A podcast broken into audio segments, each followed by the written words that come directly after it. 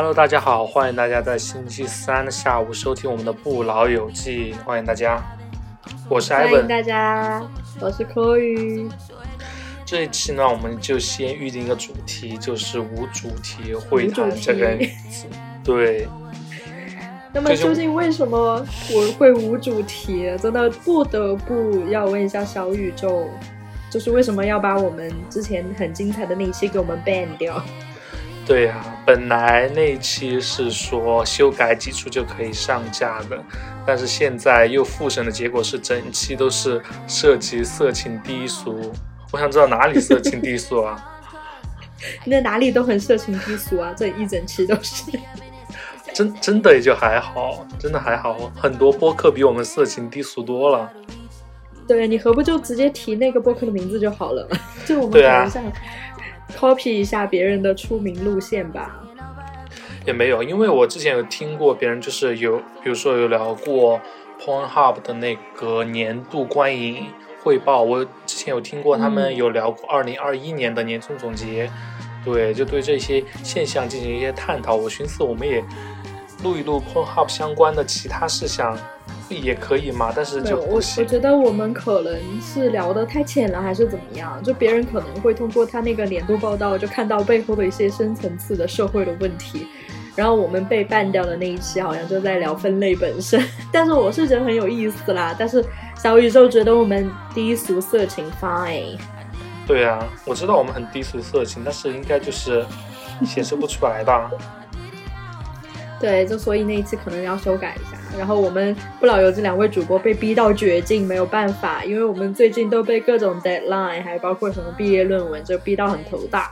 所以我们就想试着来无主题聊一聊。因为我跟艾文老师，虽然我们在一起录播课录了，可能有多久了？有半年了。对，有半年了。不老游只有半年了哎。但是，但是这半年中，我们好像就一直在讨论什么文案啊，或者。嗯，节目的更新啊，或者什么时候录啊，或者一起装死啊，就好像很久都没有像我们的节目 title 一样，两个老朋友坐在一起谈一谈心了。就大家永远的聊天记录都是今晚渴吗？渴，然后录，然后腾讯会议的 那个链接就发过来，然后很久都没有问过一句，Evan，你最近过得怎么样？Evan，你最近还好吗？你最近还好吗？我谈一下我最近两个感受吧，就是从工作工作谈开吧。两个感受，第一个就是最近的资本市场真的很活跃，就是从我各种卡带耐卡的要死的这种状态就能看得出来。就大家那个注册制放开过后，就 IPO 注册制放开过后，然后各个公司就真的很想去上市捞一笔钱。然后是的，对。还有一个方面就是想说，最近的就业市场真的很差，因为我们团队最近在招人。我想问，法学硕士真的这么不值钱？北大文凭真的这么不值钱吗？就我们一个小小团队，我都收到四五个北大的硕士的应聘简历了。天哪！对啊，还包括可能你珠三角是这样子吧，比较卷。对，包括那个美国乔治城，我想问，美国乔治城这么不值钱吗？真的，今年的就业市场这么差，乔治城的我也收到好几个，这很可怕。对，对你说的那个最近市场很活跃，我也感受得到了，就是有一个很明显的感觉，就是这些，嗯，房地产市场感觉好像又活了。嗯，因为我明显感觉到就是。嗯，因为我最近也有一个在看房的动作，然后我就发现这些中介就跟去年他们的态度非常的不一样。去年就是一种很求着你去看房，然后我就很爱理不理。然后我的我的感受是，现在谁还买房啊？现金为王，OK。然后没想到今年开春之后，就别人对我的态度就是爱理不理了，就是感觉又忙了起来，有很多人在买房，就感觉好像是。随着这个气温的回暖，好像经济有点回暖。还有你说那个就业的问题也是一样的。准备买房了呀？没有啊，就看一下而已。真的走早早的走在了人生的前列，我完全都没想过这个问题。还有你说的什么就业？因为我最近，嗯，身边却有很多朋友是在找找工作啦。就现在我觉得有一个怪象。就是我们之前会有一个同学，他好像是工作之后，就是辞辞了工作之后回来读书的。然后他在学校里待了三年之后，他再出去找工作，他已经找不到他当年本科的时候能找到工那么好的工作了，就是一个这样的。对，就通货膨胀非常的快，就已经跟不上这个时代的进程了。所以有时候我我都不禁在想，包括你刚刚说的什么，不管是法学硕士也好，还是北大的，还是什么 Georgetown 的，嗯，就是学历在这个时代，我都没有说英文，你为什么要说英文啊？打倒洋鬼子，就想放个洋屁 怎么样？就放个洋屁啦。对我，我就在想，有时候这个这个学历对我们来说到底是因为怎么样？因为我们之前我们寝室也有同学在找工作，然后他们找的就非常的压抑，或者说非常不开心。然后我们之前就有一一起在聊过这个问题，然后他们就会。也会问自己吧，也包括问我，因为我现在就暂时还没有他们这种烦恼，因为我好像就是所谓的有着落了，就是你要继续读书，就感觉人生你始终是要走在一个道路上，要么你就有一个 offer 继续读书，要么你就有一个 offer 有工作，要不然你就在这个社会上漂泊，就非常的焦虑。所以我们当时就在讨论，我们读书到底是为了什么？就这个发发自内心这种直击灵魂的问题。然后我们得出了一个结论，就是我们选择继续留在学校里读书，可能有大部分原因就是因为逃避，就是不太想去社会上，嗯，参与到那种非常严酷的生存竞争当中。而且很不幸的是，我觉得这种说法说的很对。对，是这样的。我我发现，因为我之前也有一段时间在找工作，所以说。呃，我特别能够理解的就是，当一个人面试了特别多家公司过后，很多公司都拒绝你，要不就是，呃，沉默的拒绝你嘛，要不就明示的拒绝你，就是拒绝多了会对个人的自信打击特别大。老实讲，以前我不太会在意，就是说外界的，呃，有些评价嘛，但是特别是涉及到工作能力的时候，有这么多公司拒绝你的时候，很难不让人产生自我怀疑这个状态。对，所以说工作不好找，不仅是对经济上有影响，对个人的 心理压力其实也很有影响的。对我特别赞同艾薇老师刚刚说的这一点，包括我自己也是非常害怕这样一种感受。嗯，是因为我们嗯，就是在之前的求学经历当中，我们也不太可能就是把自己放到社会上去进行一个比较，或者说要去求得一份工作，就很少有这样的机会。就其实，在这种教育体系下面，我们跟社会接触的机会非常的少。我们在一个近托近乎于乌托邦的地方，然后只用跟自己的同学、还有老师、还有自己家人打交道。然后这种教育，它的一个目的就是让你考到更更高层次的学校去，就初中升高中，高中考大学。然后在大学的时候也是一样的，就大家好像都是还蛮独特的吧。当时每个人好像都觉得自己特别的。嗯，独特特别的特别那种感觉，但是这种落差就是从你大学毕业那一刻开始，你迈入到社会上，你突然发现自己好像，比如说你可能在嗯我们家里是第一个大学生，或者说你可能是这个小县城里面考出来的一个还蛮不错的一个呃年轻人或怎样，就是在在家里可能都大家都觉得你还蛮优秀的，但是你踏踏出大学校门的那一刻。就好像你就变成了一个案板上的肉，然后你就要供那些嗯老板来挑选，就突然就特别的赤裸，所以我觉得这个落差对于很多人来说，包括我自己都是非常难以接受的。对，但是我觉得一方面是因为。口语就是太优秀，周围的环境太好，所以说你没有很早的在学校感到这种压力。其实很多人在学校就开始感觉到这种压力。对，因为学校其实其实也是另一种的社会法则了。其实也也有点残酷了。包括我之前，对我之前也也有感觉到，就就算在学校当中也会感受到很多压力。就比如说，呃，感受到一种呃升学的压力的趋势吧。呃，因为我其实升国外的学校，我有升过好几次嘛，然后就是能够感觉到，呃，像一开始能拿到 offer 的学校，你就是没有去到后面你再升的时候，他告诉你压力，呃，那个 因为申请的人数过多，然后导致今年就不会再给你发放 offer。你就会感觉升学的压力一年会比一年高，而且你看到那些国外的那些学校的网站，它上面的要求那个雅思分数、分数和托福分数，真是一一年比一年涨得高，要求一年比一年多。就什么涨的都比工资要快，对不对？就除了工资，什么都在涨。老师老实讲，就是工资这个事情，我还真的是，哎，不说了。就是，这是个伤心事。触到艾文老师伤心事，好不说这些了。但是我觉得艾文老师说的就是，嗯，你说的在学校的压力，我这个我这个我其实特别特别能够共情。包括我之前就听一另外一个播客，然后有一个嘉宾在讲自己在衡水中学经历的那些事情，就是特别的惨，然后让我狠狠的共情了，你知道吗？就是。我会想到自己的初中和高中，虽然说我们的高中或者初中没有那么变态，但是他讲的很多东西，就让我非常的共情。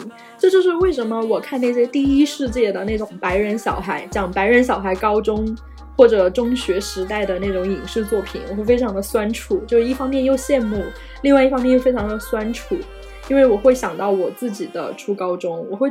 我突然意识到，就是那些经历给我带来了多大的心理创伤，就不仅是你说的什么，嗯，学习好不好，而是那种环境。我觉得他们这种环境，它其实并没有把我们当成一个人来对待。虽然我说的可能有点极端，但是真的是这样子的。包括我今天在网上，我看到了一个，嗯，可能是现在的一些非主流小学生吧，他们站在那个厕所上面照相。就是那个那个厕所，就是下面一条通的，然后隔成了很多隔间，然后没有门。然后我我就突然想到，我们初中的厕所就是这样子的，就是初中的厕所没有门。我觉得这件事给我造成了很大的心理创伤，就是造成了我很严重的便秘问题。就那那几年，因为我觉得我我没有办法在一个没有门的地方上厕所，我觉得这是对我作为人的一种。嗯，基本需求的一种侮辱吧，所以我就从这样一件小事，我突然回想起我中学时代的那几年，我真的觉得就生活在一种很巨大的压力之中，就没有被当成一个很完整的人来对待。包括你说的升大学，其实也是一样的，因为我当时考研，我我根本就没有想过要考到其他学校去，就是因为可能。嗯，用一句很俗的话说，就是没有敢踏出自己的舒适圈，很害怕被拒绝。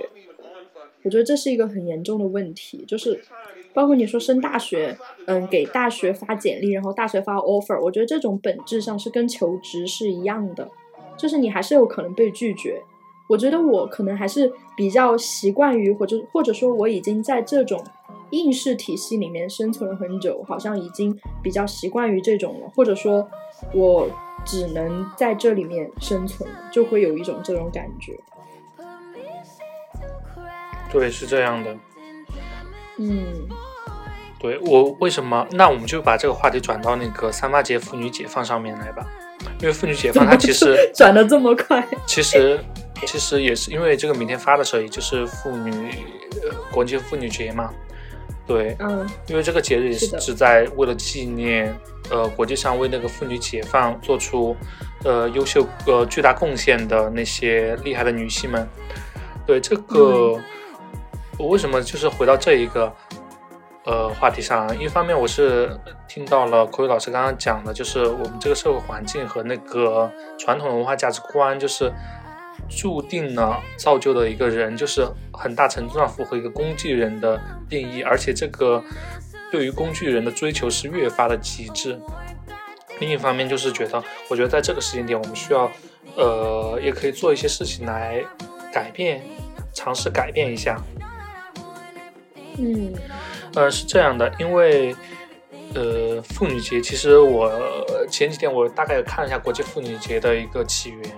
它其实是有许多个社会事件推动的，而且这些社会事件，你可以发现一个很明显特征，就是完全没有东亚国家的影子。嗯，对，因为我们觉得，我我觉得东亚的传统文化和那个价值观都不是把一个人往独立和解放，不能说后面那个词，就是往独立的那个个体独立上去，呃，推进的。包括我们的学校，就是。以前都会讲求同存异啊，现在就是抹杀一切的异类啊，把什么要统一校服，要统一你的思想观念，然后统一的坐姿，这样然后方便更好的管理。就有的时候感觉就是跟那个开心农场一样，就是一格一格的花呀，就是那个花只能长在那个方格子里面，然后大家就看特别爽，然后全都是一群强迫症在给这些花那个浇水育肥，让它们都长得一模一样。其实说我觉得很大一个程度上就是。呃，西方的一个价值观就是跟我们不太一样，就是他们能够允许一定程度的义和义，这个义它可能包括也一定的混乱或者是矛盾，但是他们在呃这个义的基础上，更大的是保留的。呃，有一些价值观的相同，就是西方价值观。其实这个西方是泛指呃西方的国家嘛，国家，但是他们有一个共同特点，就是他们价值观可以相同。就算他们传统文化呃那么不同，但是他们有一套传呃，就是有一套共同认定的价值观啊，就是呃怎么讲，就是追求个人独立吧。嗯，这倒是。天三八妇女节这么一个特殊的日期，我是觉得大家可以。在一定程度上，让妇女和所有人解放出来。什么？对，安老师。不好意思，我现在一边在说话，一边在看这个聊天记录，因为工作真的是让我要死掉了。哎，安老师辛苦了。所以我为什么特别想跟你聊一聊？因为我最近就是说压力也很大。然后有时候，当然啦，最近已经忙到没有时间去想这些问题啊。就是有时候还是会不禁的想一下，刚才你说的，就是我们的教育体系，包括我们整个社会的风气，它其实是不赞成你做自己的。而且，嗯，我发现到一个规律，就是你去看任何的一些，比如说让你在嗯学业当中成功，或者在职场里获得成功，就是一些所谓的经验或者成功学。它其实都是跟人性背道而驰的，就是我们一直，我们如果想在这个社会上获得成功，我们我们要做与一切人性背道而驰的东西。比如说，你要在你精力最旺盛，或者说你对这这个世界的探求欲最旺盛的时候，你要坐在教室里面一套接一套的做的卷子，然后你要在你最年轻、你最有生命力的时候。你却要做着最底层、最繁忙，也是地位最低的工作，所以我觉得这一切都是与我们的本性背道而驰的。然后我们的教育体系仿佛也要支撑这种社会体系，就像你说的，培养工具人。这是我最近悟出了一个非常深刻的道理，就是我们都是工具。对于你说的什么名校毕业或者说学历很高，那好像只是更高级的工具而已。这是一个多么痛的领悟啊！就我们好像已经不是我们以前小时候以为的那种天之骄子啊，就像那个喜之郎果冻那个广告里面说的一样，我要当宇航员。但是为什么长大了之后，大家的命运好像都一样了？就是为什么越长大之后，大家的路好像都越越走越窄了呢？就好像就只有啊公务员啊老师啊和医生，好像就只有这几种比较被社社会主流认可的选择了呢？对，我觉得。很可怕一点就是社会主流是认同这个价值观的，对，就是只有公务员这些稳定的工作才能够才能够得到大家的一致的认可，这是我觉得比较可怕的一点。就大家不再追求个性化，不再追求，呃，这个可能跟社会环境有关吧，因为现在不是一个特别呃稳定的社会环境，就没有。太多的空间供大家去追求这种自我的表达，就是连基本的生存都成问题的话，那自我的表达其实在一定程度上就是成为奢求的，需要有一定的物质基础才能去做到这个事情。然后再根据呃，我最近还有就是口语老师刚刚有提到的，呃，公司啊学校在很大程度上是追求一个工具人的角色。就最近的招聘就特别明显，就是很多应聘者就非常优秀，就优秀到呃非常夸张的地步啊！包括他们在学术的研究上，呃，在个性的表达上，其实都非常优秀，有的时候就做到极致。但是在招聘的时候，往往不是看你这些东西，就是最主要的是要看你有没有我们现在所需要的项目的项目经验。因为就是 人太多了，太多可以供我们选择。就算呃我们要找到匹配的项目经验的呃同学，就是一抓都是一大把，而且带有丰富的呃项目经历和优秀的背景，这些都是都让我感觉大家不是要招一个。呃，活生生的人就是要招一个特只能完成特定任务、需要完成特定任务的工具。就最近的感受特别明显，我还准备就这个话题写一个小红书呢，但是还没开始写。对，对，所以说我觉得为什么大家就对最近兴起的那种 AI 风潮就特别的敏感？倒也不是说，嗯，你特别的赞成或者特别反对的人，但是大家会对这个东西特别的敏感，因为。嗯，比如说今天就出了一个很大的事儿，就是网易的那个 Lofter 平台，它推出了一个嗯给用户画头像的 AI，但是后面大家就发现这个 AI 采集的是 Lofter 平台上面，它是一个自由创作的平台，就有很多创作者在上面分享自己画的画或者写的文，但是他就未有未经这些创作者的允许，擅自把他们的创作成果用来。他这自己这个 AI 给大家画头像，然后所有的很多创作者，他为了抗议，他就注销并离开了这个平台，然后也引起了大家的愤怒。就是这也解释了为什么大家对于 AI 这么的敏感。就像你刚刚说的，本来这个社会对于人的属性就已经非常的弱了，就已经你的工具人的属性已经非常的突出了。可能对于用人单位或者资本家来说，你就是一个工具。如果这个时候真的出现了一个工具，就哪怕在伦理上再不能通过，但是我觉得为了利益的话，它最后可能还是会把 AI 取代人的。所以我觉得这大家也对这个技术这么的敏感。对，是的呀。对。那么。人和工具的区别到底在哪里呢？就比如说，你说招一个人进厂做工作，然后机器可以完全做一样的工作啊，那人的意义是什么呢？人存在的意义是什么呢？我跟别人的不同在哪里呢？我觉得这就是为什么对我是觉得这么的迷茫，觉得要做要做到那种有创造性的工作，一定程度上才能够解放你的时间，不会重复的，呃，或不会重复的工作，而且能够得到比较。好一点的报酬，因为你再怎么做那种机械性的工作，很容易是被替代的。但是你要能有创造性的工作，一方面就是工位非常少，另一方面就是是真的会有创造力吗？就工作做久了过后，真的会怀疑自己到底有没有创造。但是这里首先就有一个问题，就是我们真的有能力去做创造性的工作吗？你回顾一下我们的教育体系，有哪一个环节是鼓励我们的创造力的吗？所以我觉得这就是很可悲的地方，就是我们工具突然意识到了我们就是工具，好好伤啊，好伤啊！我们聊点有 有有温度的话题吧。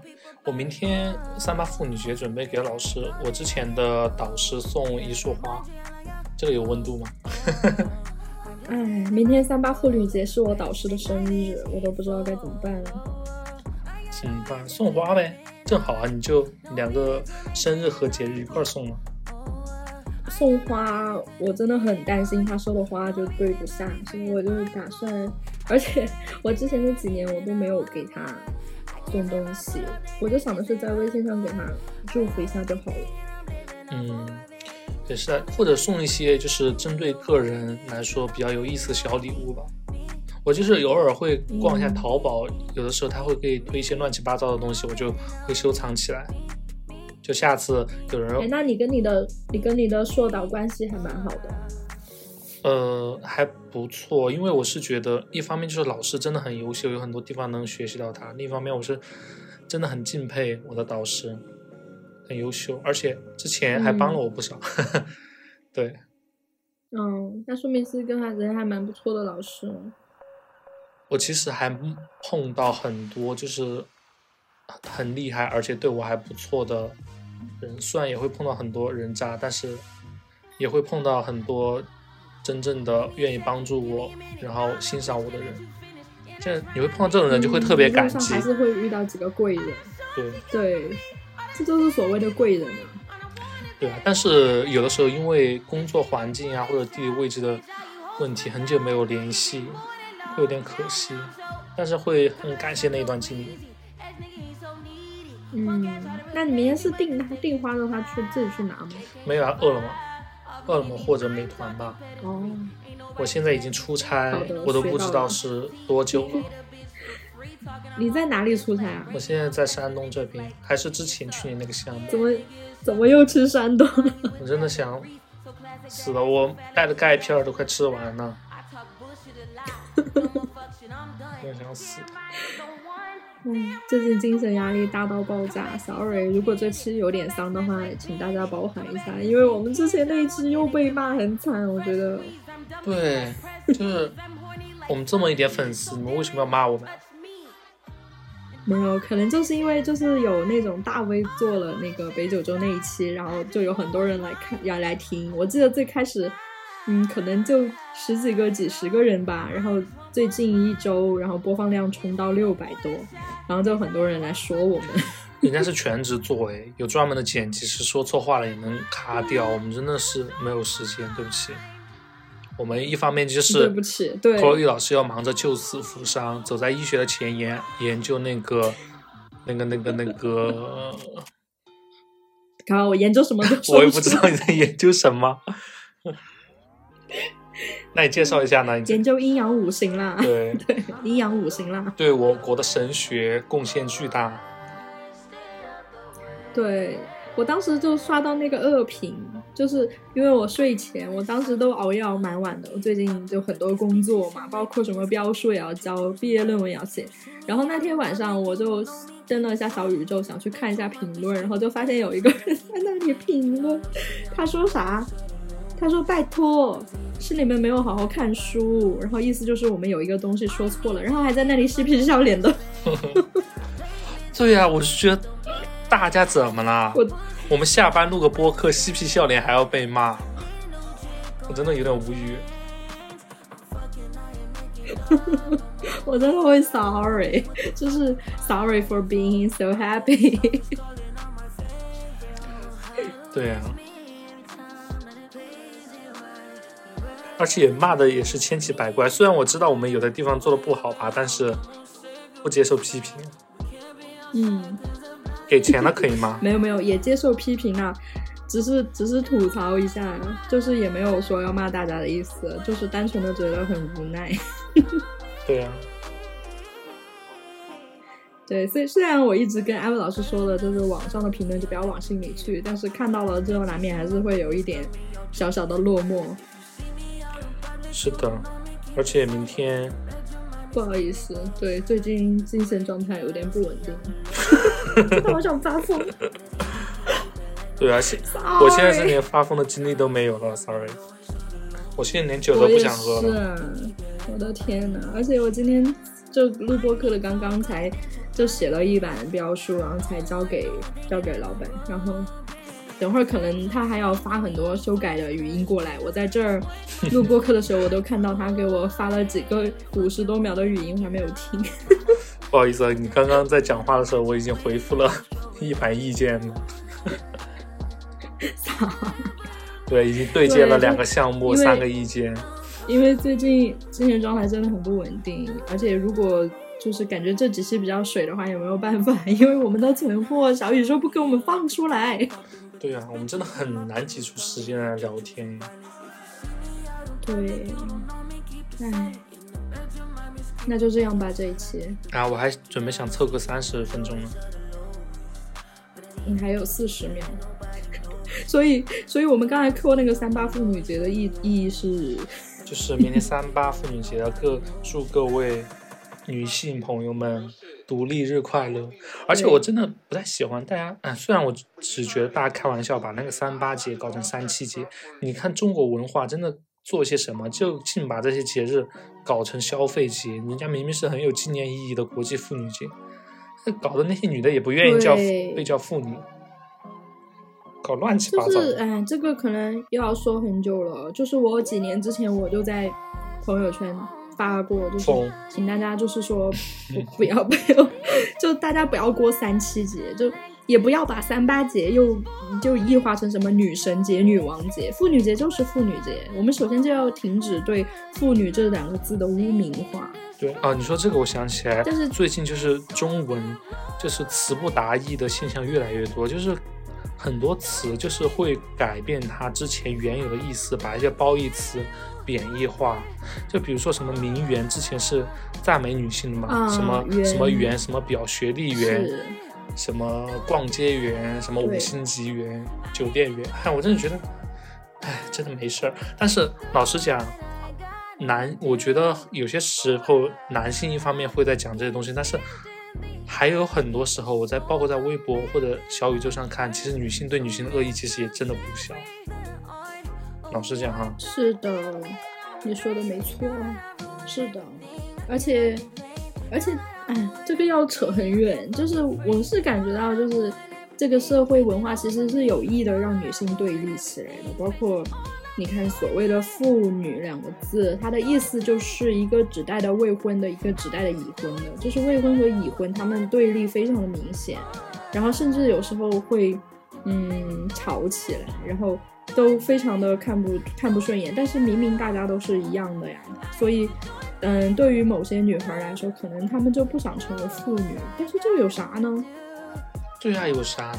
就很不明白，就是女生说出来还对一点，其实就是我说社会，文化它是有意的把女性分化成两个阵营，不管是大龄妇女，还是所谓的少女，还是说已婚女人和未婚的女士，就是大家对立都还蛮明显的。我主要是觉得大家对，大家现在没有共识，就是妇女和少女之间，哎，不能这么说，就是不同年龄段的女性之间好像没有共识，女性和男性之间没有共识，成年人和未成年人之间没有共识，八零后、九零后、零零后、七零后这各个细小的群体好像分层断层非常严重。但是你说他们没有共识，但是他们又在羞辱或者歧视方面又有完美的共识。对啊，哎，搞不懂，嗯搞不懂。我觉得这是个非常深刻的议题，而且解决起来也非常麻烦，又没给我付钱，做不了这些研但我。觉得，我觉得最近几年要好一点了，就是没有谁敢光明正大的说什么过女生节或者女生节了。其实这几年的女性意识真的有进步蛮多的，就可能倒退十年，就社会风气可能还没有现在这么这么进步吧，可以这么说。我记得我刚上大学那会儿，就还什么火火热热的过什么女生节，然后很多女生也一起过。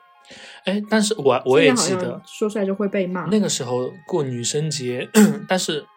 呃，一方面是为了跟妇，真的是为了跟妇女分隔开；另一方面是不知道妇女节后面还有那么多的历史积积累，就是不知道那么多人曾经为了这一个节日奋斗过，为了妇女解放奋斗过。那个时候是真的不知道。是的，所以我也很反对，就把它过成什么女神节，然后就打打造成一个消费主义的节日。其实这个节日它背后它的它是有很深层次的一个政治性含义的，它是嗯很多进步女性用血和泪甚至生命换来的。我觉得不应该被娱乐化或者商业化，就是大家要正视这个很严肃的节日。包括最开始为什么为什么三月七日叫女生节，就是最开始哈，我不是说最后过这些节日的人他们都带着这个意思，而是最开始是有这个梗，是因为他们觉得女生和妇女只差一日，所以三月七日就是女生节，就是这个原因也让人觉得非常的恶臭。对，对，我想起来是这样的。嗯，那么祝所有的妇女朋友妇女节快乐。对，笑什么？没有，我在笑我们啊，不会又会被骂吧？什么说妇女节的时候嬉皮笑脸的？Sorry，我先道个歉，因为我最近精神很不稳定，我去吃药了。抓起来！啊，好的，好的，那今天就到这里吧。我是 Chloe，好的好的，我在又收到微信了。好的好的，我是 继 Ivan 续。工作吧。好拜拜，我们是即将崩溃的两个人，拜拜！祝大家父亲节快乐，拜拜。拜拜。